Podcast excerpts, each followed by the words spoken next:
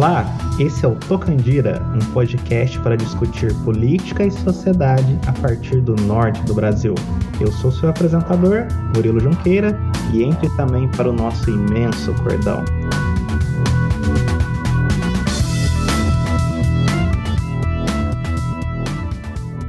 Olá, tudo bom? Bom dia! Estamos aqui em mais um episódio do Tocandira, seu podcast de política, sociedade, cultura e outras coisas mais a partir do norte do Brasil. Hoje temos aqui um convidado especial, que é o professor Ivan Silva, da Universidade Federal do Amapá. Tudo bem, Ivan? Tudo bem, Murilo? Bom dia. Bom dia a todos e todas que escutam a gente. Que bom. Então, Ivan, pode falar um pouquinho da sua trajetória, né? Como é que você veio parar no Amapá? Porque você, que nem eu, é, veio de São Paulo, do interior de São Paulo. Então, hoje vai ser o programa do R Puxado, não é? R puxado, chapéu de palha e, um, e um, quase um cigarrinho também aqui. É, se tivesse. Primeiro, Murilo, eu queria te agradecer pelo convite, é um prazer muito grande estar aqui é, dialogar com você mais uma vez e participar desse projeto o Tocandira que eu venho acompanhando desde, o, desde a primeira edição. Então, obrigado de verdade pelo convite. É, de fato, é, vai ser uma conversa bastante interessante. Eu, enfim, eu venho do interior de São Paulo também, de um, de um lugar bem pequeno chamado Bonfim Paulista, que é distrito de Ribeirão Preto.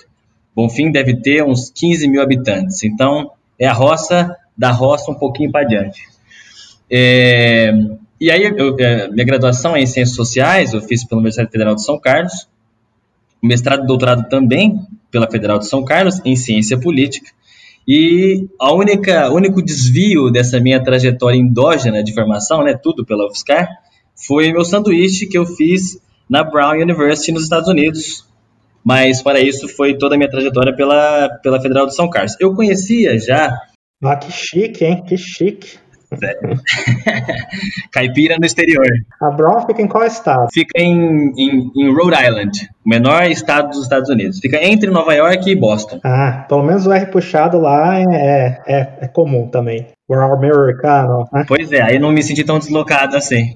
Aliás, uma pequena anedota, eu lembro que aqui, é, logo no começo da minha, da minha é, experiência profissional aqui, eu mandei um áudio num grupo de orientandos e uma orientanda minha me respondeu toda sem graça. Professor, é, me desculpa, mas eu só escutei R, não entendi nada. então a gente sofre um pouquinho. É, e aí eu já conhecia alguns professores aqui da Unifap. E aí surgiu a oportunidade de um concurso, de emprestar e felizmente passei né, tive o privilégio de, assim que cheguei, poder é, é, assumir a liderança de um grupo de pesquisa, o Direitos Sociais, Cultura e Cidadania, que já existia, mas estava parado havia uns dois anos. E aí, no âmbito desse grupo de pesquisa, que a gente vem construindo nossas pesquisas, nossa extensão e assim por diante. Olha, interessante, né? Mas vamos lá, vamos começar do começo para a gente encaixar aí o que, que você está fazendo agora. Porque eu sei que você está no programa muito interessante, né? vários programas interessantes aí na, no Amapá, né? inclusive estudos de fronteira, né? O Amapá é um estado que faz fronteira com a França, não é? né? Que é, vamos lembrar, a Guiana Francesa é território da França, né?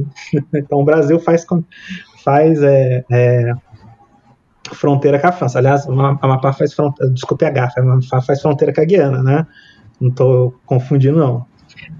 Mas é a França, tem, tem, razão, ah, tem toda a razão. E aí uma, uma situação bastante sui generis, ah. porque, de um modo geral, não se, não se lembra que o Brasil faz fronteira com a União Europeia. É verdade. Né? Porque. E, e a Guiana Francesa é um caso em si bastante sui generis, porque é um território ultramarino, né? que, é uma, que é uma nova categorização que foi parte de uma discussão profunda na França, dos anos 50 para frente, que visava desconstruir o legado colonialista. Agora, na prática, segue tendo uma vinculação bastante colonial, embora seja um território ultramarino francês. Então, criaram uma categoria específica para esse tipo de, de território. E aí, de fato, o Brasil, o Brasil, e aí pegando o caso específico da Amapá, faz fronteira com a França. E tem um outro elemento bastante curioso, é que existe uma, uma ponte binacional que foi articulada pelo menos foi levada a cabo, em especial uma parceria entre o governo brasileiro, o presidente Lula, e o, o, o governo francês com o Sarkozy, é, só que é uma ponte que foi inaugurada há dois anos, se não me engano, Só que na prática ela não, ela não operou o que se espera de pontes, que é promover um intercâmbio mais facilitado, porque se por um lado o trânsito da França para o Brasil é liberado, do Brasil para a França tem uma série de entraves, inclusive o pagamento de umas taxas, de um seguro específico. Então, na prática, o trânsito de brasileiros para a Guiana Francesa segue sendo operado, na sua maioria, pelo que a gente chama das catraias, né? os catraieiros, que tem aqueles pequenos barcos que fazem uma tra travessia na informalidade. Então, uma ponte de, um, de uma via só. Você pode ir para a Guiana, mas não pode voltar da Guiana? Mas não pode voltar. É uma coisa bastante, é. bastante curiosa. No, não, ao contrário, né? Você pode aí, ir da Guiana para o Brasil, mas não pode voltar para a Guiana, é isso. Aí tem que pegar um barco exato, e exato. atravessar o rio no barco, é isso? Na informalidade, na informalidade. Aí você vai atravessar é, é, é o, o, o, o rio Eapoque de barco. É, e aí, aproveitando embalo, então, aqui eu estou vinculado ao curso de Ciências Sociais, sou professor de Ciência Política do curso de Bacharelado em Ciências Sociais e licenciatura em Sociologia, mas também eu sou colaborador do programa de pós-graduação em Estudos de Fronteira. Como você bem introduziu, a Amazônia é uma região bastante propícia para a discussão de fronteiras, seja do ponto de vista estratégico, pensando o, o Brasil, mas do ponto de vista epistemológico também, né? É, porque na, nas ciências sociais tem essa discussão de fronteira, uma discussão clássica, né? De, e a fronteira muitas vezes é uma fronteira não material, não é uma fronteira entre dois estados. Nenhuma fronteira é material, se a gente for pensar, né? A fronteira entre dois estados não é uma coisa física, é uma coisa claro. né, política, né? fronteira política. Ah, mas você tem fronteiras que são ainda mais informais, mais é, subjetivas ainda, né? Como, por exemplo, as fronteiras entre, entre as diferentes culturas, que é, e a Amazônia, que é uma região de povos indígenas, né? Então, muito presentes, então tem essas, essas outras fronteiras, né? Bom, fala um pouco, já que a gente começou, fala um pouco então sobre esses estudos e, e o, o, trabalho da Federal do Amapá sobre essa questão. É, esse foi um comentário bastante importante, porque é, fronteira também, de um modo geral, é um conceito compreendido na chave geográfica, territorial unicamente, né? E por si só, como você mencionou, é, todo tipo de, de, divisão geográfica é arbitrária e, portanto, não, não, não é tão fisicamente visível. É só pensar, por exemplo, a, a, a, a fronteira do Brasil com o Paraguai em Pedro Juan Caballero, que é uma, uma avenida que separa os dois países, né? Agora, o, como nós mobilizamos o conceito de fronteiras no, no nosso programa, é numa chave um pouco mais amplificada, e aí em sinergia com o que você comentou. Então, a gente discute tanto é, é, fronteira do ponto de vista geográfico, mas também do ponto de vista cultural, do ponto de vista linguístico, do ponto de vista é, é, é de uma série de outros fatores, compreendendo a ideia de fronteira como aquilo que tem uma dupla função tem uma função para fora e uma função para dentro. Ou seja, tem uma função de delimitar o que não é e aquilo que é. E aí, uma chave bastante, repito, bastante amplificada, que pode ser uma fronteira geográfica, mas pode ser uma fronteira linguística, uma fronteira cultural e assim por diante. Olha, muito interessante, muito interessante. Mas vamos voltar, vamos voltar lá para a sua formação, porque é, você escreveu um paper recentemente, né, uh, que não é exatamente nessa discussão de fronteiras e que é, dialoga muito com a conjuntura atual, com a situação política que o Brasil está vivendo, é, que é o paper sobre o, a nova direita. E me fala, você começou a estudar esse assunto ainda no mestrado, no doutorado? Como é que foi? É, curiosamente, é, o, tanto o meu mestrado quanto o doutorado, doutorado de modo mais específico, é, tinham como objeto o que se configurava no campo da, da ciência política como o, o conceito de Estado pós-neoliberal, que são essas experiências da, da onda rosa, Pictide na América Latina. Então são os governos de centro-esquerda na América Latina. A onda rosa é o movimento. Onda rosa é o movimento LGBT? Isso? É, não, não, não. São, são esses governos que foram eleitos do. O, o primeiro a ser eleito nessa chave é o Hugo Chávez, em 98, na Venezuela, mas em especial depois das eleições do Lula no Brasil e do Néstor Kirchner na Argentina, e se estendem até a, a, a, a última eleição da Cristina Kirchner é, na, também na Argentina, que foi uma certa guinada no pêndulo ideológico da região, em que vários governos centro-esquerda assumiram o executivo nacional. Se chama onda rosa porque é uma, é uma esquerda bastante moderada, então não é uma esquerda tão vermelha assim, é uma esquerda com nuances para o centro. Ah, entendi. Mas tem o e Pablo aí... Vittar também. Tem um Pablo Vittar que tem ligação com o tem, PT, tem. tá sabendo. Exatamente. Pablo Vittar, chefe do Foro de São Paulo. Mas diga aí, perdão. E aí, a minha, a minha conversão do ponto de vista de pesquisa para a nova direita se dá já aqui na Unifap.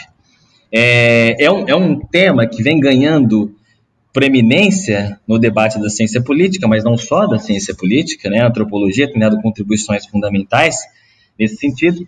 Mas exemplo disso é que a tese que ganhou o prêmio ABCP de melhor tese na última edição foi a tese da Camila Rocha, cujo título é Menos Marx, Mais Misses, uma gênese da nova direita no Brasil, algo nesse sentido. É, eu me lembro bem do título, o subtítulo que eu nunca lembro, porque o título é bastante chamativo, né? Menos Marx, Mais Misses.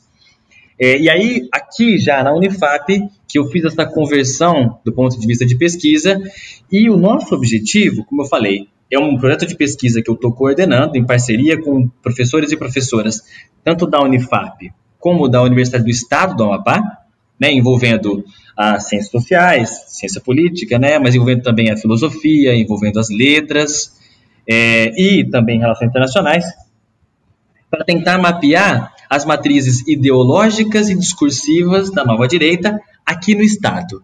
Agora, sendo um fenômeno internacional, a gente pode ver vários exemplos desse sentido, né? o Trump nos Estados Unidos, o Orbán na Hungria, a mesma coisa na Polônia, enfim, é, a gente sempre precisa fazer dois tipos de mediação. Uma mediação, partindo da premissa que é um fenômeno internacional, a primeira mediação a ser feita é do internacional para o nacional, e depois, um segundo é, é, passo de, de mediação é do nacional para o local, que é o que a gente está tentando construir aqui é, no uma Estado. pergunta. E aí, esse artigo. É uma vai, pergunta, vai. só de curiosidade. No Amapá, é, tem um movimento de direita forte, assim, organizado. Agora, brincadeiras à parte, viu, gente, né? Que eu estava falando aí antes. Mas agora falando sério. O Amapá ele tem um movimento de direita muito forte, organizado, que nem tem, por exemplo, em São Paulo, no Rio ou no Ceará, que você tem assim nas últimas eleições. Muitos desses estados foram é, não só votaram maciçamente, para o Bolsonaro, como elegeram versões locais do Bolsonaro. Em São Paulo, no Rio, isso ficou muito claro. Agora, no Amapá, como é que está a situação política?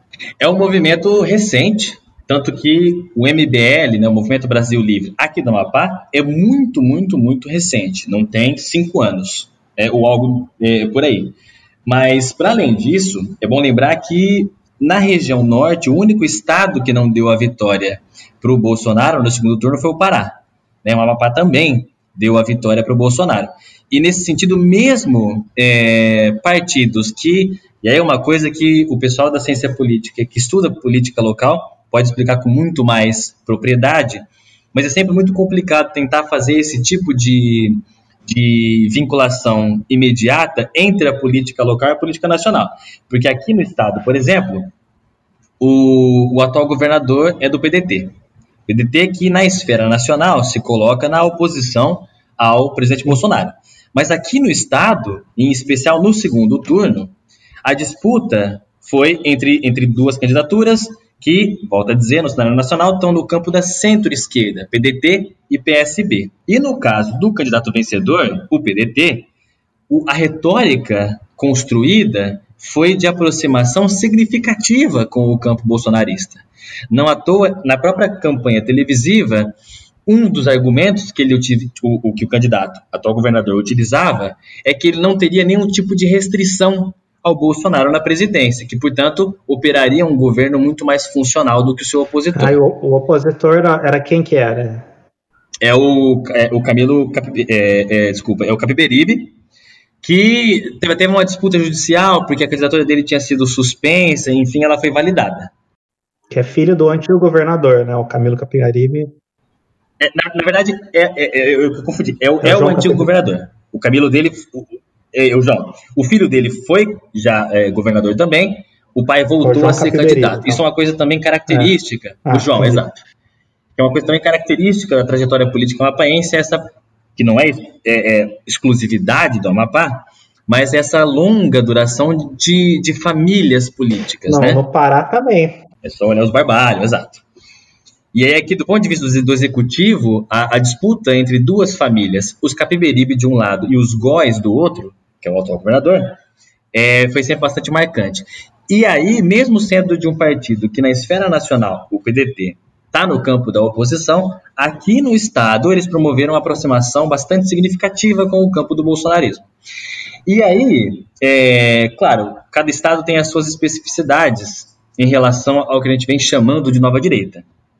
O que me parece fundamental para compreender essa nova direita aqui no Amapá é que ela se assenta numa síntese bastante forte e sinérgica entre dois pilares um, um, um, pilar policial e um pilar evangélico. Sim. Olha, é, isso é bem interessante porque parece tem aquela coisa do zeitgeist, né? Aquela, o espírito do tempo.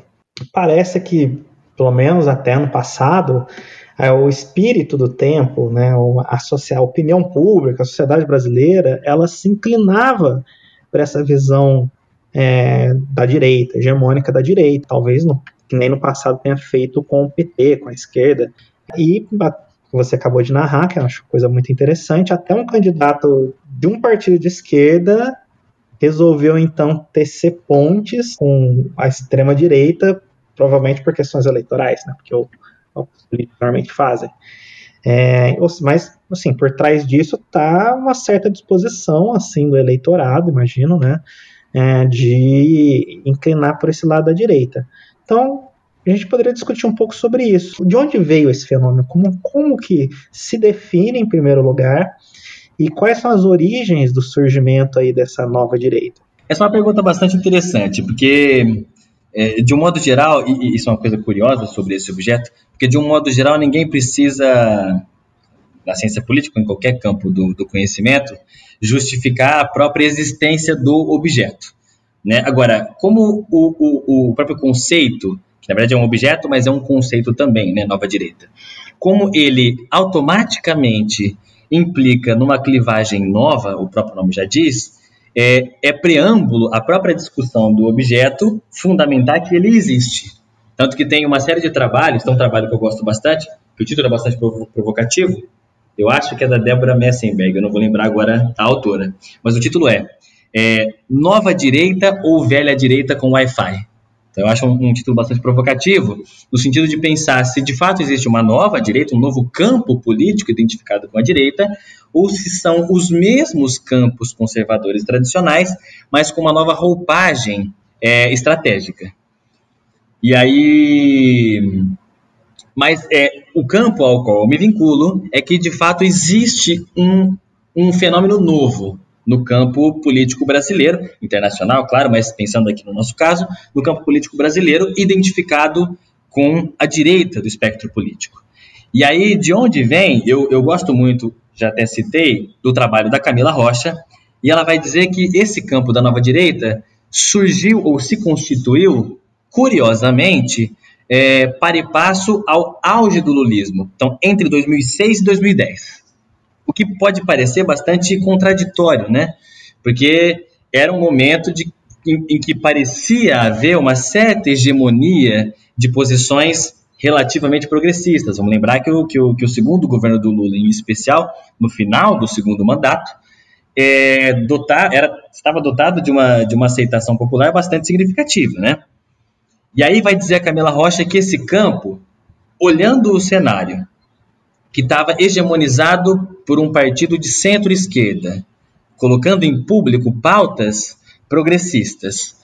E por outro lado, então, portanto, com bastante aceitação pública, bastante aprovação pública. E por outro lado, o campo da direita hegemonizado por, por aquilo que o Timothy Powers chama da direita envergonhada, que é uma direita que sequer reivindicava a categorização de direita, não havia isso. É verdade, porque até pouco tempo, até pouco tempo, quem era de direita no Brasil não falava que era de direita. Era... Não falava. É, não, não tinha essa coisa de dizer, ah, eu sou conservador batendo peito. Pois isso é. é uma coisa de quanto tempo? Cinco anos pra cá, no máximo? Cinco anos coisa cá, bem, bem pra... Ou talvez, pelo menos desde 2013, isso passa a ser mais verificado. Hum. Mas é, tem, até aproveitando o embalo, tem um trabalho muito bom que já discutia a nova direita, mas pensando na nova direita pós-ditadura militar, né? não o conceito que se utiliza hoje. E, e, e, o autor vai olhar o processo constituinte, ele vai dizer o seguinte: de todos os, os deputados constituintes, deputados e deputadas constituintes, só um se definia como de direita, o Ronaldo Caiado. É que Olha também não dava, né? Governador de é, Mas até o Maluf, de Goiás, exato. É. Até o Maluf se definia como de centro. Nossa. Vamos lembrar que o Maluf, é, é, é, enfim, é profundamente vinculado à arena, tradicionalmente. ele direita, não se definia né? na Constituinte como direita, na extrema direita. E ele se define como de centro da Constituinte. Então, qual era o cenário? O, a, a, hegemonia discursiva, pelo menos do ponto de vista da esfera pública e da esfera institucional, estava com a centro-esquerda, por um lado. E por outro lado, a direita que existia sequer reivindicava esse nome. E havia um certo consenso em torno de pautas importantes que pavimentaram um pacto mínimo na nova república. A ideia de inclusão, a ideia de diversidade, a ideia de um pluralismo a ser valorado e uma aceitação praticamente consensual da democracia como valor universal, como dizia o Carlos Nelson Coutinho. E aí, pautas mais extremadas ou mais polêmicas não encontravam guarida na esfera pública. Então não tinham guarida nem na mídia tradicional, nem nos partidos, nem no parlamento. Onde é que esse campo, então, mas tinha uma demanda reprimida pra, por, por extravasar esse tipo de pauta. Onde que esse campo foi encontrando terreno para isso? Na, nas redes sociais e nos meios virtuais. A Camila Rocha vai dizer que os blogs e sites, por um lado, e as comunidades lá no Orkut funcionaram como um meio de transmissão dessas ideias e de identificação de indivíduos comuns. Sim. Então esse, esse campo se constrói primeiro como contra-público.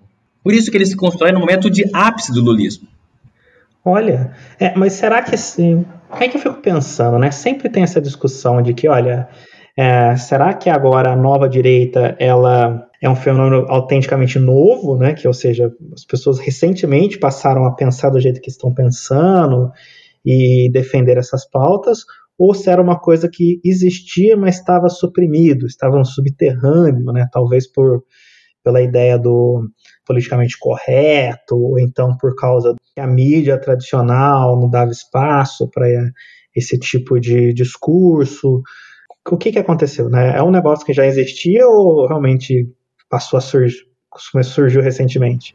Então, é, o, o, grande argumento da, da Camila Rocha, e aí de novo, me filio a essa leitura, é que essas ideias existiam, mas elas estavam esparsas, elas não estavam decodificadas do ponto de vista de, de, de gramática política. E aí, nesse sentido, existe um fenômeno novo. É, em que medida, para poder inclusive legitimar a minha hipótese de que de fato se trata de um fenômeno novo? Em que medida essa nova direita se difere da direita ou das direitas tradicionais? Porque esse também é um outro, é um outro ponto interessante. Embora, no geral, se faça referência à nova direita no singular, é um campo bastante plural e que tem divergências, tem alas, tem, enfim, matrizes distintas. Agora, também existem elementos comuns. Mas o que fundamentalmente difere esse novo campo, ou a nova direita, das direitas tradicionais, para mim são três elementos. O primeiro deles, de fato, é de estratégia. E aí faço referência ao artigo que eu comentei, se a nova direita ou velha direita com Wi-Fi.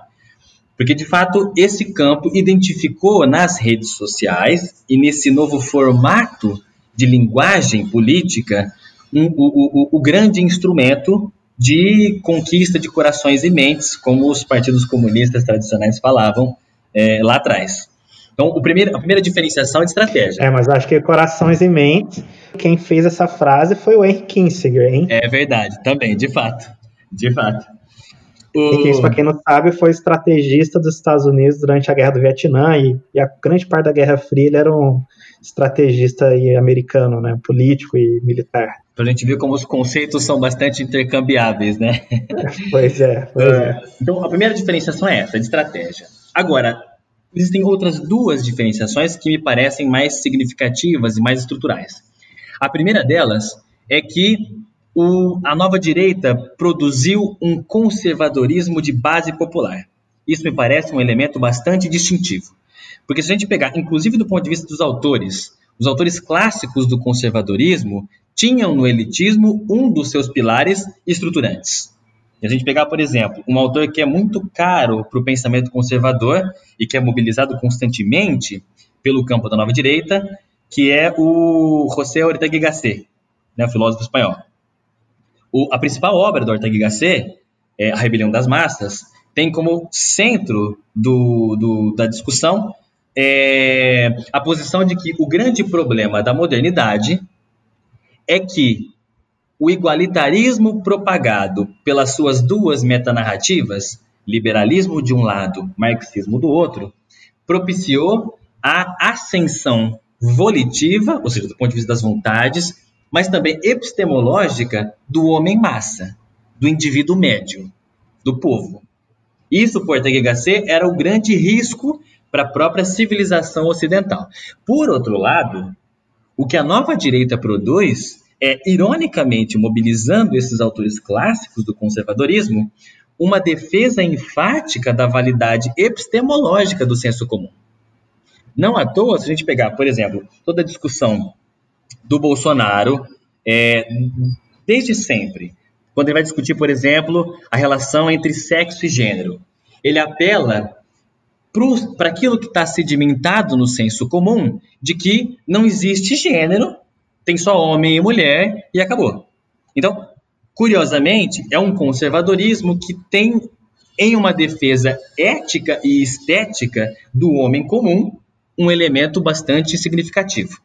E o terceiro elemento distintivo da nova direita em relação às direitas tradicionais é, talvez o mais importante de todos, é que eles produziram uma síntese que, à primeira vista, é profundamente contraditória entre, por um lado, conservadorismo moral e, por outro, uma defesa enfática de um fundamentalismo de mercado. Hum, muito interessante. Então, na verdade, os três fatores são, vamos para relembrar, era a estratégia, que você falou que é basicamente a estratégia das redes sociais, é isso, né? Uhum. Ah, o ter, depois é... O segundo a, é o conservadorismo popular.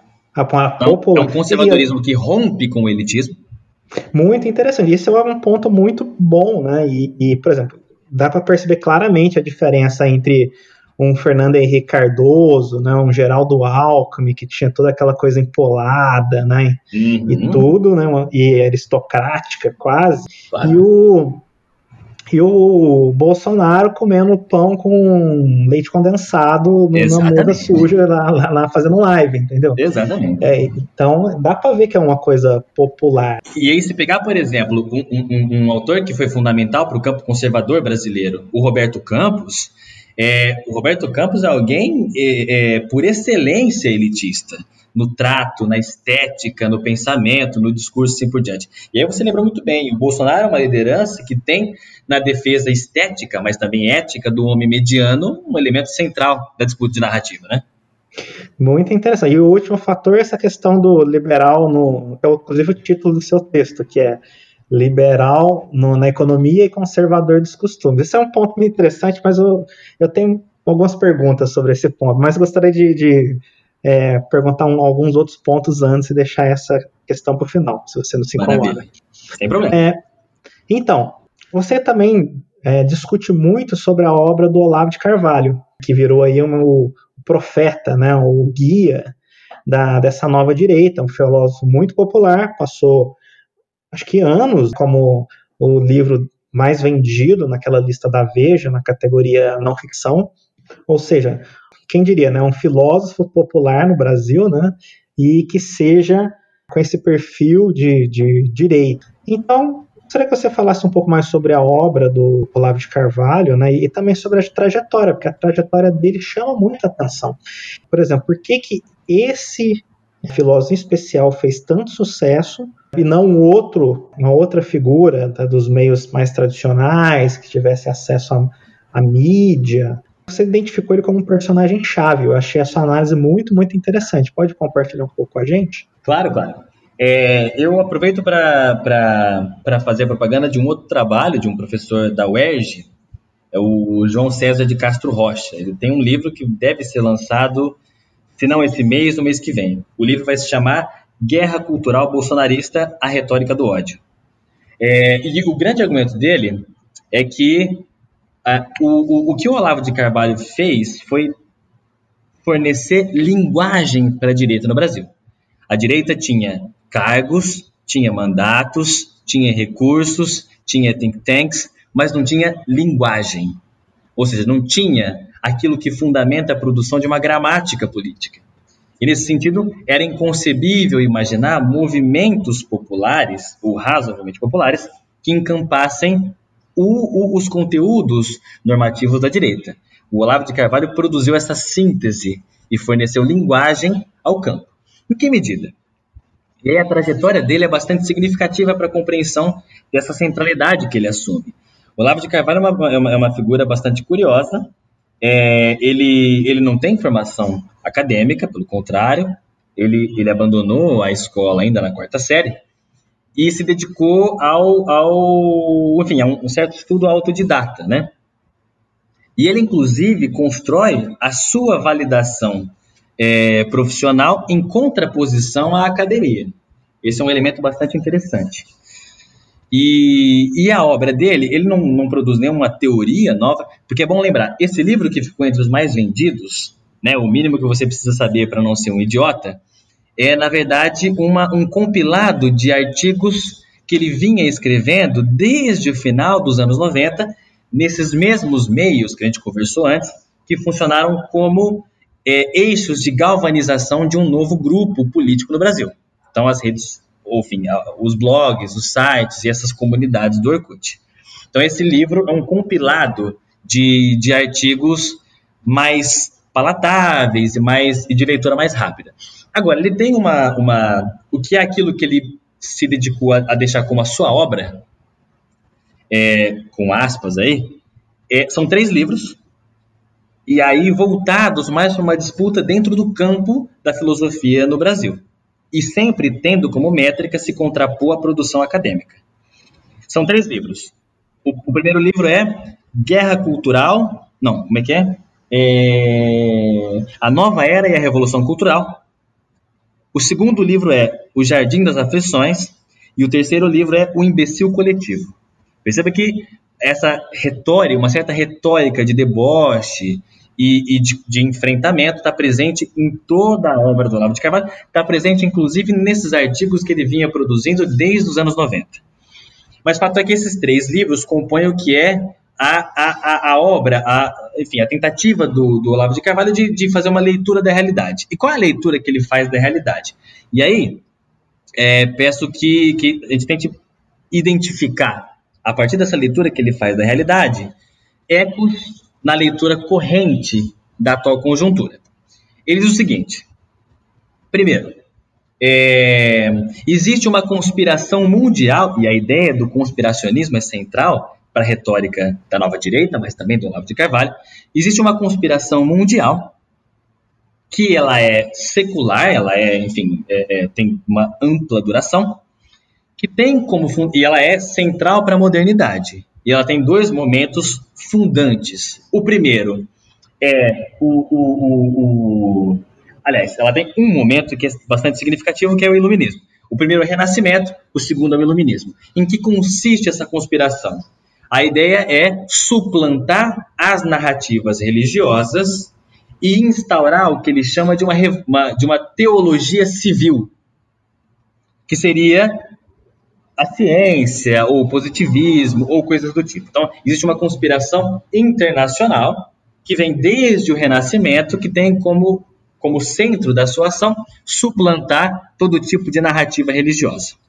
Então seria uma conspiração contra a religião, vamos dizer assim. Né? Contra a religião. Contra a religião. Então, então seria então que, os, que eu, vamos dizer, ah, os iluministas eu, ou racionalistas, sei lá, né? Exato. Porque eles são duas coisas muito ruins para o Olavo de Carvalho. Eles são ao mesmo tempo antropocêntricos, então imaginam que a humanidade é o centro da existência, inclusive o centro da potência de, do logos, né, do, do conhecimento, e eles são racionalistas, numa perspectiva científico-acadêmica, né?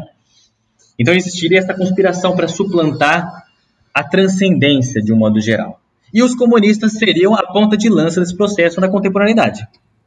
Ah, então, então na cosmovisão, tipo, essa nessa do Olavo de Carvalho, então, um, os acadêmicos, né, os intelectuais, jornalistas, todos eles, todos teriam uma espécie de elite que estão agindo de uma forma coordenada para suplantar a religião. Mas aí essa posição relativa dos comunistas para o Olavo de Carvalho é, uma, é, um, é um, um, fato novo.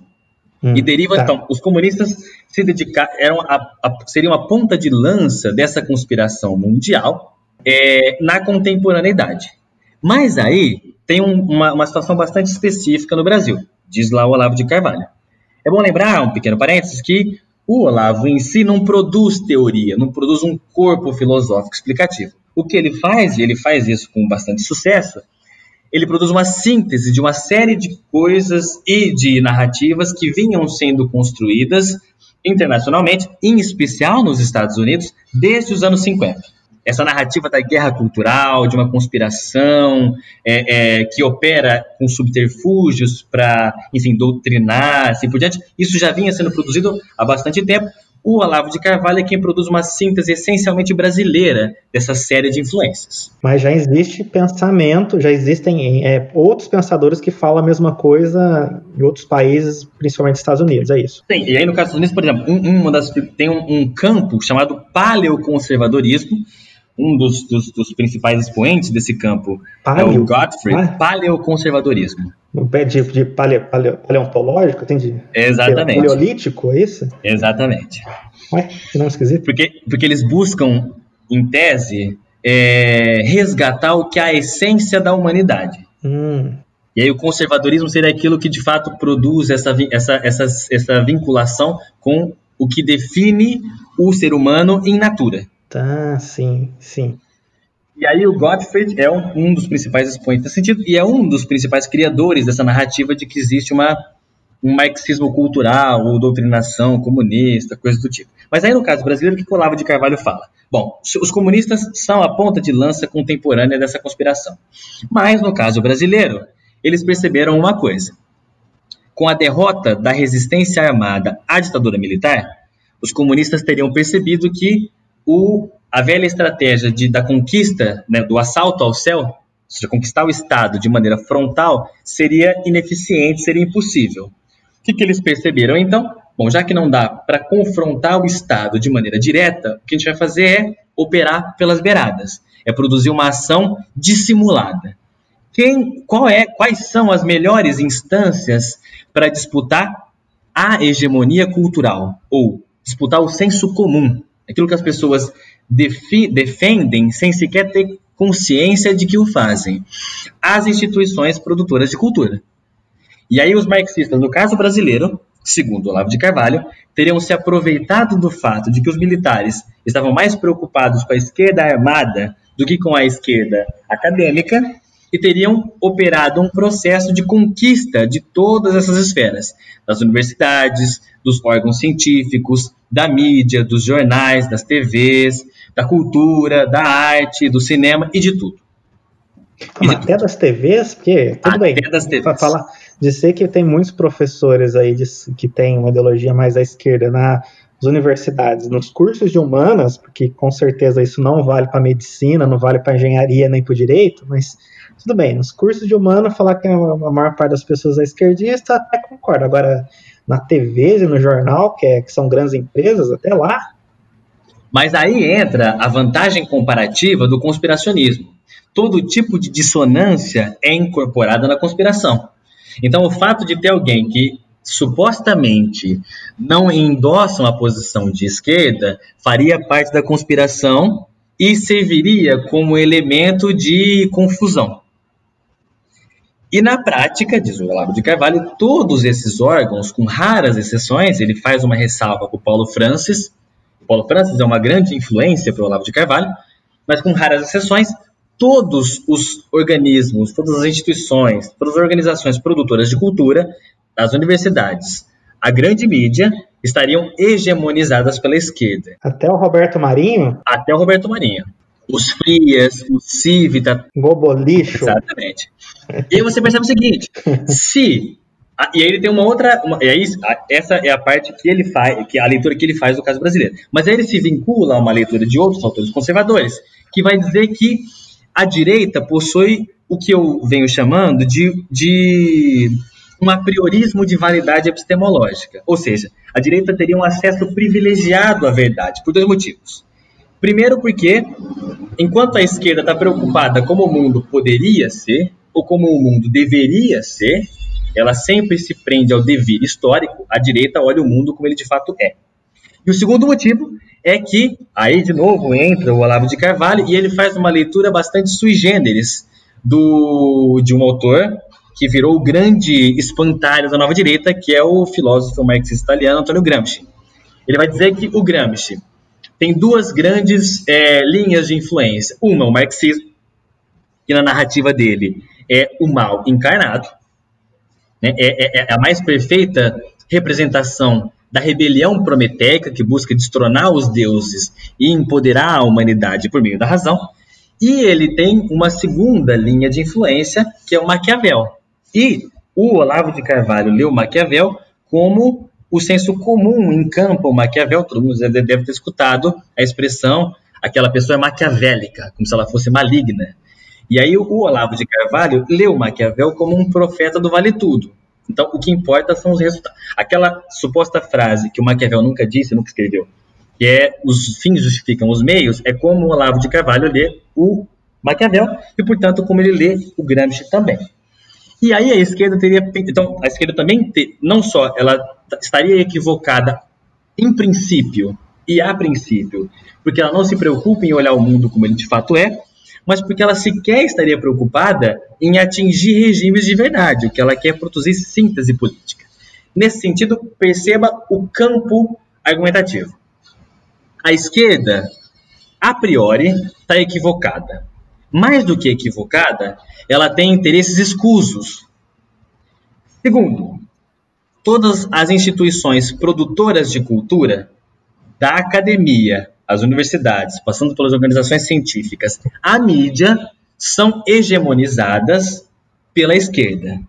Logo, tudo o que essas instituições produzem em termos de narrativa, ao mesmo tempo está equivocado e responde a interesses escusos.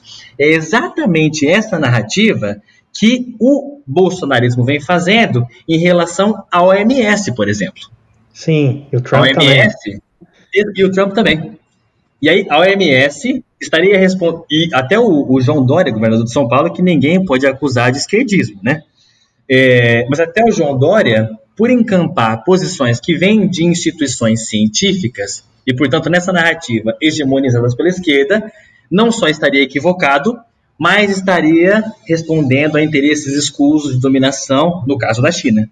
Você percebe como, embora seja conspiracionista, eles criaram um corpo argumentativo que tem um sentido endógeno, tem um sentido intrínseco. Sim, sim. Não, eu acho isso extremamente interessante. Inclusive pode dialogar com um tema típico aí do Gramsci, que é o papel dos intelectuais. E acho que até a mostra do Olavo de Carvalho, né, apesar dele ser um grande crítico do, do Gramsci, que ele, como você mesmo falou no seu texto, ele implementou uma estratégia gramsciana bem sucedida, talvez mais bem sucedida do que a própria esquerda, porque ele produzia um discurso que é muito sedutor, é muito convincente, porque ele aparentemente deixa poucas pontas soltas, sabe? Ele é um discurso redondo, um discurso coerente. Vou nem discutir aqui, a gente até pode talvez marcar um outro programa para discutir ponto a ponto, mas o seu discurso bom ou ruim, mas eu tenho uma certa impressão de que quando o discurso ele é coerente, ele é fechado, ele é redondo, ele se torna sedutor, independente se ele é verdadeiro ou não. Entendeu? E realmente, nesse ponto de vista, ele conseguiu cumprir esse papel de organizador do conhecimento e produtor de ideologia. Agora, uma coisa que me chama atenção, viu, Ivan? O Olavo de Carvalho já está um bom tempo, passou um bom tempo aí na pregação no deserto, falando esse discurso que você acabou de nos narrar. E eu tenho a impressão que até um certo tempo, podemos até colocar como até 2013 aí, que é um, com os protestos, era realmente uma pregação no deserto. Não tinha pessoas, não vou dizer que não tinha ninguém escutando ele, porque ele escrevia na Veja, escrevia em vários jornais de grande circulação. Aliás, vou até contar uma história aqui rapidinha, né? Eu eu parei de ver a Veja lá no começo dos anos 2000 porque eu li um, um artigo que me deixou muito impactado do ponto de vista negativo que era tudo era afirmação categórica, as coisas mais absurdas eram faladas assim, como se fossem coisas óbvias, e você tinha muitas afirmações e não tinha explicação nem argumentação para nada. Eu falei, ah, não, não é possível, essa Veja só produz lixo, e nunca mais dei a Veja. E aí, é, tempos depois, eu descobri que o artigo que eu estava lendo que me fez parar de ver a Veja, a Veja era do Olavo de Carvalho. Olavo de Carvalho. Isso. Só que isso era tipo 2002, 2003. Então, ou seja, nessa época ele já estava escrevendo a Veja. É, ao lado de Delfim Neto, outras pessoas que eram Jô Soares, Milor Fernandes, pessoas que eram muito melhores escritores, ensaístas. A partir de um certo momento, aquilo que era um discurso absolutamente periférico ganhou corações e mentes. Por quê? O que, que aconteceu de vamos colocar 2013, 2010, não sei, de um tempo para cá, que o Olavo de Carvalho começou a caminhar para se tornar mainstream e, e, e, ganhar a eleição? Essa é uma pergunta excelente, e aí aproveito também para contar uma, uma anedota. Eu lembro do Olavo de Carvalho de quando eu era moleque, era uma coisa bastante caricata. Eu lembro que a gente comentava sobre o Olavo de Carvalho, mas rindo né? Você deve lembrar que tinha até comunidade no Orkut fazendo piada com o Olavo de Carvalho, porque é a narrativa, lembra? Né? A narrativa era, era, era, muito pouco verossímil. E aí, essa, por isso que eu volto a dizer, essa pergunta é, é, é extremamente pertinente. Como que uma narrativa essencialmente inverossímil não só passou a ser verossímil, como em diferentes circuitos ganhou hegemonia discursiva. E aí acho que, primeiro, é, essa longa pregação no deserto foi fundamental, porque esses grupos, como diz a Camila Rocha, que foram se construindo primeiro como contrapúblico, eles tinham como grande, é, grande fundamento teórico, analítico, mais analítico do que teórico, o Olavo de Carvalho. E aí boa parte das afirmações era feita em referência ao Olavo de Carvalho. E aí entra um, um segundo elemento é, mais dois elementos, aliás, que, que podem ajudar a compreender como que esse tipo de narrativa ganhou o espaço público. Primeiro, é, na narrativa do campo, então não apenas a esquerda domina a academia, domina tudo, domina a mídia, e portanto é a esquerda que dá os termos do debate público, mas ela teria feito um, uma outra coisa perversa, que ela não só domina a produção dos a definição dos termos do debate público, ou seja, sobre o que a esfera pública vai discutir, mas para além disso, ela ainda criou uma marra discursiva que é o que todo mundo deve ter escutado já, a ditadura do politicamente correto. Você até mencionou é, é, anteriormente. E aí você cria nessa narrativa do Olavo de Carvalho um cenário em que não dá espaço para, supostamente, não dá espaço para divergência, para dissonância. Então, esse tipo de discurso que foi sendo construído numa contra-esfera pública, então, como contra-público, é, foi ganhando uma, uma estética de insurgência. Então, quem, quem defendia Olavo de Carvalho, quem falava coisas que não seriam aceitas na esfera pública, porque supostamente iriam ferir o politicamente correto, começou a se imbuir de um ethos de resistência. E aí entra o segundo elemento. O segundo elemento. É, se esse campo se construiu como contrapúblico, porque não tinha espaço nem guarida na esfera pública, por uma série de fatores, com é, as crises do lulismo, e aí, é, é se, o, se o primeiro para compreender esse primeiro cenário, é fundamental o livro do André Singer, As Raízes do Lulismo, para compreender o segundo, é, o segundo cenário, que é quando essa nova direita desponta no espaço público, é também fundamental voltar ao André Singer no Lulismo em Crise. E aí alguns, é, é, alguns acontecimentos são bastante significativos. 2013, embora eu, me pareça bastante simplória, uma, uma, uma, leitura que foi inclusive encampada por uma parcela do, do, do, do PT, por exemplo, de que 2013 foi uma conspiração internacional para derrubar o PT e essa coisa toda. Fato é que 2013, como diz a, a, a Rosana Pinheiro Machado, que eu acho que é uma antropóloga que vem lendo muito bem esse, esse fenômeno, foi um momento, foi, foi a inauguração do que ela chama das revoltas do precariado, que são revoltas que pautadas em uma insatisfação difusa, sem pautas muito claras, mas fato é que ali, ali ficou evidente que existiam coisas mal resolvidas no que parecia ser um, um, um mar de rosas é, do lulismo. Então tinha, tinha pontas soltas. Tanto é que, desde 2013, passou a ser frequente não só pautas que ecoavam narrativas do Olavo de Carvalho, mas inclusive pessoas que passam a levar, levar o próprio livro do Olavo de Carvalho para essas manifestações. Eu me lembro muito bem de uma, de uma, de uma foto famosa é, de 2013 e outras dos protestos de 2015 e 2016 de indivíduos que estão fardados, claro, todos civis, mas enfim, camisa é, é, é, é camuflada, e estão empunhando esse livro que você citou do Olavo de Carvalho, o mínimo que você precisa saber para não ser um idiota. E aí você tem também toda uma geração que cresceu é, já sob a égide do nulismo. Então, nunca enxergou o PT como um partido contra-hegemônico. Pelo contrário, o sistema era o PT. Aí, quando você tem crise econômica, crise política, crise, enfim, uma crise atrás da outra, um discurso que antes era contra público acha um espaço na esfera pública. E aí passa a cada vez mais ganhar terreno. Até que chegou a ser hegemônico em diferentes setores. Tem um, um pesquisador aqui da, da Unifap, o Marcos Vinícius, que ele pesquisa política e religião.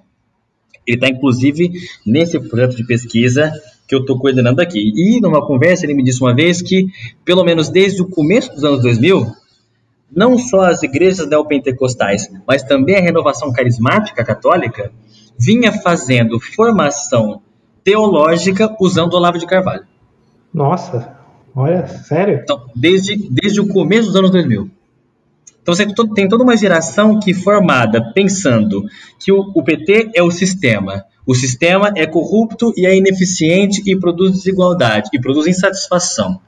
E mais, a gente vive sobre, sobre um, um domínio absoluto que eu não posso nem mais, entre aspas, fazer uma piada de preto, fazer uma piada de gay, fecha aspas, porque eu vou ser enquadrado na ditadura do politicamente correto. E aí você encontra num discurso que se coloca como contra-hegemônico uma possibilidade de uma estética de insurgência. Não à toa, o bolsonarismo foi tão é, é, arrebatador na juventude. Hum. Olha, vários pontos interessantes que você está levantando, viu?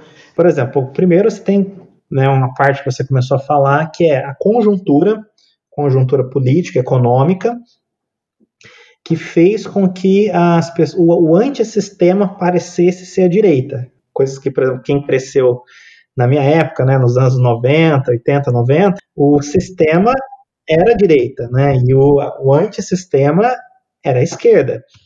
E eu, então, o, é, é muito estranho para a gente né, ver as pessoas falarem serem re, é, rebeldes pela direita, que é um pouco o que você falou aí da, é, o discurso do Olavo de Carvalho induz, né? Mas olhando um pouco mais de forma abrangente, não é uma coisa tão estranha assim não, porque, por exemplo, na França, o discurso da família Le Pen é um discurso muito popular no sentido de que é, atinge camadas do operariado, né, principalmente daquelas regiões mais degradadas, desindustrializadas lá da França, e quase ganharam várias vezes, não chegaram a ganhar, mas chegaram assim, na beira de ganhar muitas vezes, e é um discurso neofascista, né, anti-imigração, claro. é, e atinge as pessoas pobres. Isso é interessante, talvez a gente está tendo algo parecido aqui também, né, as pessoas, talvez quando o PT entrou aí na hegemonia, não, na elite, as pessoas passaram a ver, enxergar que talvez esse discurso extrema-direita fosse o verdadeiro anti-elite, nesse sentido, Daí que talvez venha parte da polaridade do Bolsonaro. É horrível fazer analogia com o fascismo nos anos 30, mas, mas não é impossível não fazer conexões, porque o, os fascistas lá do Mussolini, do Hitler, também eram. tinha esse lado popular muito forte, não é verdade? Então, é difícil não fazer paralelos. Não, perfeito. Eu acho, eu acho que, inclusive, a ideia é, é faz sentido é, fazer comparações com, com o fascismo. Primeiro, porque, de fato, o fascismo era, era, foi um movimento de base popular, né? em especial pensando na classe média naquele momento. É, mas também os conservadores fascismo... tradicionais não gostavam do, dos fascistas. Né? Exatamente. Né? Aquele conservador Exatamente. aristocrático, eles aceitaram, se aliaram a eles, aliaram aos fascistas por conveniências políticas e acabaram se ferrando depois, mas é, eles não, em todas as conversas pessoais, cartas, eles não gostavam do, do, do dos fascistas. Por exemplo, os generais lá de, da Alemanha, que eram todos filhos da aristocracia, não gostavam do Hitler. Eles, eles engoliram, né? Porque achavam justamente que o Hitler era muito popularesco. Exato, você imagina uh, o horror de um, de um, de um aristocrata em ver manifestação de massa.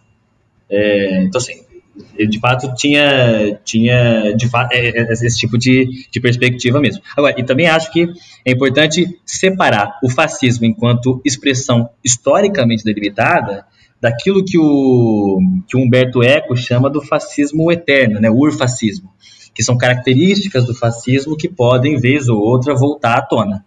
Exatamente, eu acho que inclusive eu tenho muito cuidado de ficar usando esse termo, porque fica sempre aquela discussão de que é fascista quem eu não gosto, entendeu? É sempre o outro, é, nunca é. você. Então, é espantalho, né? É, e não fica um conceito preciso. Nós aqui da Ciência Social, a gente tem essa coisa de querer definir os conceitos muito bem definidos, as palavras têm que ser muito bem pensadas, e essa é uma discussão, tem até aquela lei de. Qual é o nome mesmo, né? Lei de Godwin, que é né, quando você começa a usar o termo referência a Hitler ou os nazistas, é porque o debate vai embora, né? Você acabou o debate. É, então, não aí entra a falácia. Aí já começa a virar o vale tudo, né? Virar a, a briga de rua intelectual. Mas tudo bem, ó, já estamos aqui dando uma hora de programa, então o papo rendeu muito, né? Tinha várias perguntas aqui que hum, não vai dar para fazer, porque não temos mais tempo. Vou tentar selecionar só uma a mais para a gente discutir. Bom, você mencionou, né, não vai ser a do liberal conservador, vamos ter que marcar um outro programa para discutir isso daí, viu? Não, vou, vou, bem, vamos, fazer, fazer, tentar fazer um, um, uma espécie de ping-pong aqui e discutir. Olha, a gente viu aí no, no bolsonarismo uma, e no Olavo de Carvalho, de certa forma, uma aliança entre o liberalismo e o, o econômico e esse neoconservadorismo. Primeiro ponto, o que seria então conservador na economia? É, o, se você pegar os, os, conservadores clássicos, todos eles tinham um profundo, profundo receio em relação a a uma certa lógica totalizante do mercado. Até porque eles imaginavam que o mercado poderia suplantar as instituições tradicionais e os valores tradicionais. O fato de tudo virar mercadoria não era medo só dos socialistas e depois dos comunistas, mas também dos conservadores. Porque eles imaginavam que os valores tradicionais, que são os pilares da, da, da civilização ocidental nessa visão, poderiam ser corroídos pela lógica totalizante do mercado. Então, portanto, eles sempre tiveram muito receio em relação é, ao próprio avanço do capitalismo. Agora, o mundo contemporâneo produziu uma mudança significativa. E aí eu sempre, é, como o campo vem lendo esse cenário, que é uma, que é uma, uma mal, e inclusive os próprios atores têm se manifestado nesse sentido. Tem um, um, um texto do Ernesto Araújo, o ministro das Relações Exteriores do Bolsonaro, que logo depois que ele toma posse, ele vai dizer que é, chegou ao poder um amálgama liberal conservador. Eu tenho evitado chamar isso de amálgama liberal conservador e eu tenho me referido a essa síntese como conservadorismo é, nos costumes e é, fundamentalismo de mercado. Hum. Porque nem sempre defesa de livre mercado está no campo do liberalismo. Sim. E o que me parece ser uma distinção bastante significativa da defesa do livre mercado no campo da nova direita para a defesa do livre mercado para os liberais ou para os neoliberais é que os liberais sempre conceberam o mercado como uma construção política, concebendo a natureza humana, racional e egoísta, o mercado livre e concorrencial seria uma construção política, uma engenharia institucional que poderia, poderia produzir bem-estar público. Isso está no Locke, isso está no Adam Smith, isso está no Davi Ricardo, isso está inclusive nos neoliberais. No caso da nova direita, o livre mercado é concebido como a ordem natural do mundo. como algo que aproxima o mundo terreno da lei de Deus. Sim. Então ele deixa de ser construção política, ele deixa de ser cultura, ele passa a ser natureza. Entendi. Entendi. Então, então na verdade, tá uma, ambos defendem o livre mercado, mas talvez por motivos diferentes, vamos dizer assim, né? Exatamente. Ah, muito bom. É, agora, um outro ponto, só para última pergunta aí antes de, da, da gente começar o encerramento, tá? Que rendeu muito papo, né? Eu, por mim, ficaríamos aqui até mais tempo discutindo, mas é, vamos então, é, vamos marcar um outro episódio então, para a gente continuar, porque nossa, ficou aqui, não foi nem metade das perguntas aqui que eu queria fazer. Mas olha, vou pegar só mais uma pergunta aqui, porque realmente não resisto, eu quero falar sobre esse assunto, que é o seguinte: é, olha, o Bolsonaro, o Trump e o Olavo de Carvalho, eles podem ser considerados aquilo que na linguagem contemporânea aí das redes sociais é chamado do troll. Para uma pessoa que cresceu jogando RPG que nem eu, uhum. sinto até um pouco decepcionado com esse uso da palavra troll, porque o troll ele veio lá da mitologia nórdica e, e celta, e era um monstro lá que a gente brigava nos jogos de, de fantasia, mas agora virou um ser realmente maligno, que é esse tipo né, de pessoas nas redes sociais que tem uma estratégia de deboche, de tiração de sarro, você nunca sabe se ele está tirando sarro, está falando sério, e enfim, né? E eu, por mim, eu tenho uma firme convicção que tanto o Bolsonaro quanto o Trump e o Olavo de Carvalho eles se comportam muito como trolls. E existe toda uma enorme rede de trolls na internet, né? Que se escondem através da anonimidade dos perfis, né? E e isso, longe de ser um fenômeno inocente ou pueril, ele tá tendo profundas convicções.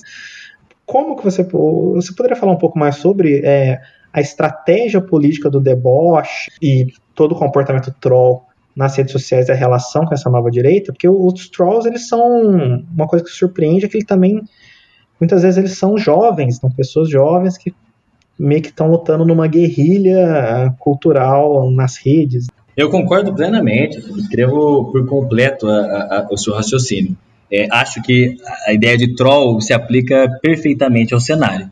E aí essa, essa retórica disruptiva, ou essa retórica do deboche, ela tem duas vantagens, e eu concordo também, é, antes de, de entrar nesse assunto, que isso é deliberado.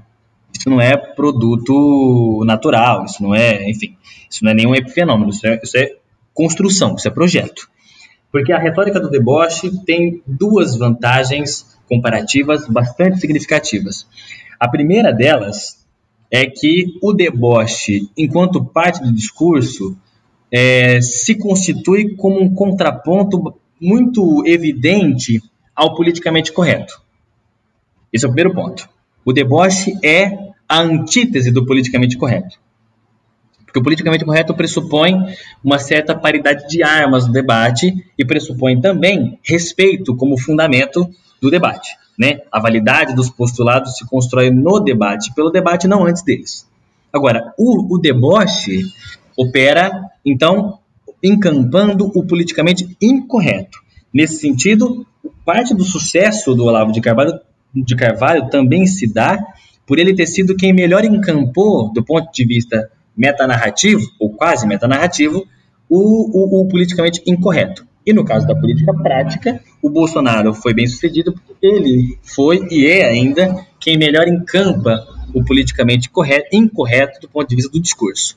O segundo elemento de vantagem comparativa da retórica do deboche é que ele, ele, ele torna inviável qualquer perspectiva de dialogia porque ele opera uma desqualificação do interlocutor a priori. Não tem como responder, e é isso, né? Não tem como responder, não tem como responder, porque eu, eu desqualifico o meu, o meu debatedor antes de mais nada, e eu inviabilizo o debate.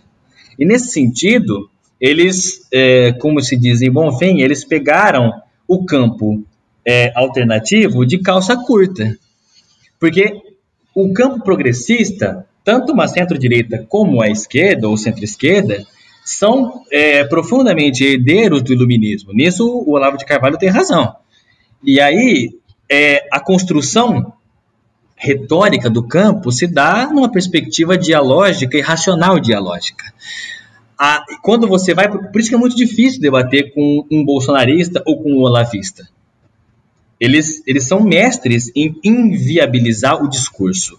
E aí, nesse sentido, o deboche tanto angaria apoio por ser o contraponto ao politicamente correto, como inviabiliza o discurso. Não é à toa que o Olavo de Carvalho o tempo todo fica desafiando intelectuais para o debate, porque não tem debate possível. Aí, como ninguém vem, ele fala, ah, ganhei pro WO. Exatamente. E aí mesmo, mesmo, e aí, o que é engraçado, porque se diz muito sobre uma esquerda lacradora, né? Uma coisa que está em voga agora em debate. É, mas essa é uma direita essencialmente lacradora, porque o lacre também é a negação do debate. Sim, sim. E aí vale muito mais o lacre do que a disputa de narrativas.